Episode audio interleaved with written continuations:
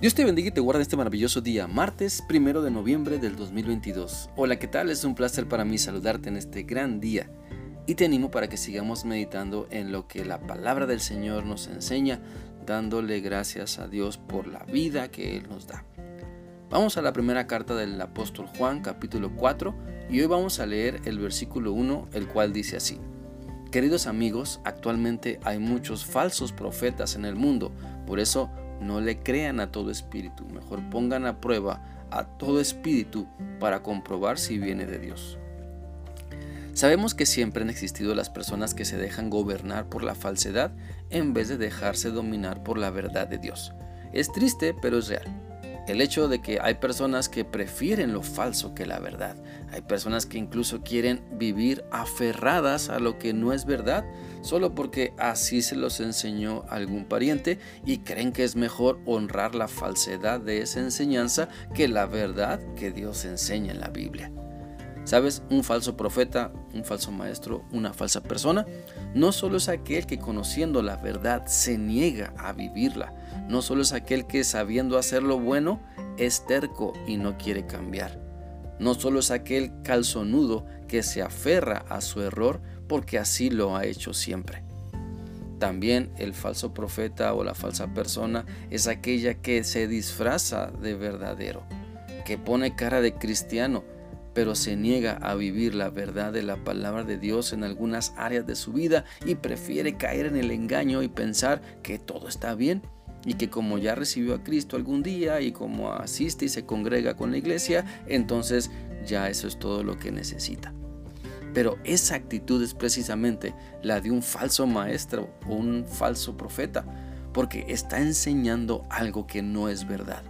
Y sabes, todos enseñamos con nuestra conducta. Cuando sale a relucir nuestro carácter, enseñamos, ya sea que estamos viviendo la verdad de la palabra de Dios o que estamos de tercos aferrados a la falsedad. Así que básicamente lo que este pasaje de primera de Juan 4.1 dice es que no nos dejemos engañar, que permitamos que nuestro espíritu sea lleno primeramente y principalmente y controlado por el Espíritu de Dios para que entonces nuestra alma, es decir, nuestra mente, voluntad, emociones y todos nuestros sentidos sean dominados por Dios. Y esa es la lucha de todas las personas. Esa es la lucha de todos. Obedecer lo bueno o dejarnos engañar por lo malo. Aunque nadie se levanta diciendo, hoy quiero que me engañe el maligno, pero muchas veces pasa que al rechazar la verdad de Dios estamos siendo gobernados por la falsedad que otras personas influyen en nosotros y que tristemente nosotros mismos decidimos creer.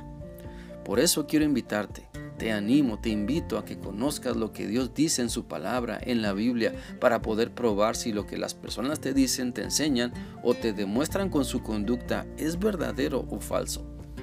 No puedes probar el espíritu de otras personas, sus intenciones, si no tienes la correcta relación con Dios que te muestra la verdad y que desenmascara la falsedad.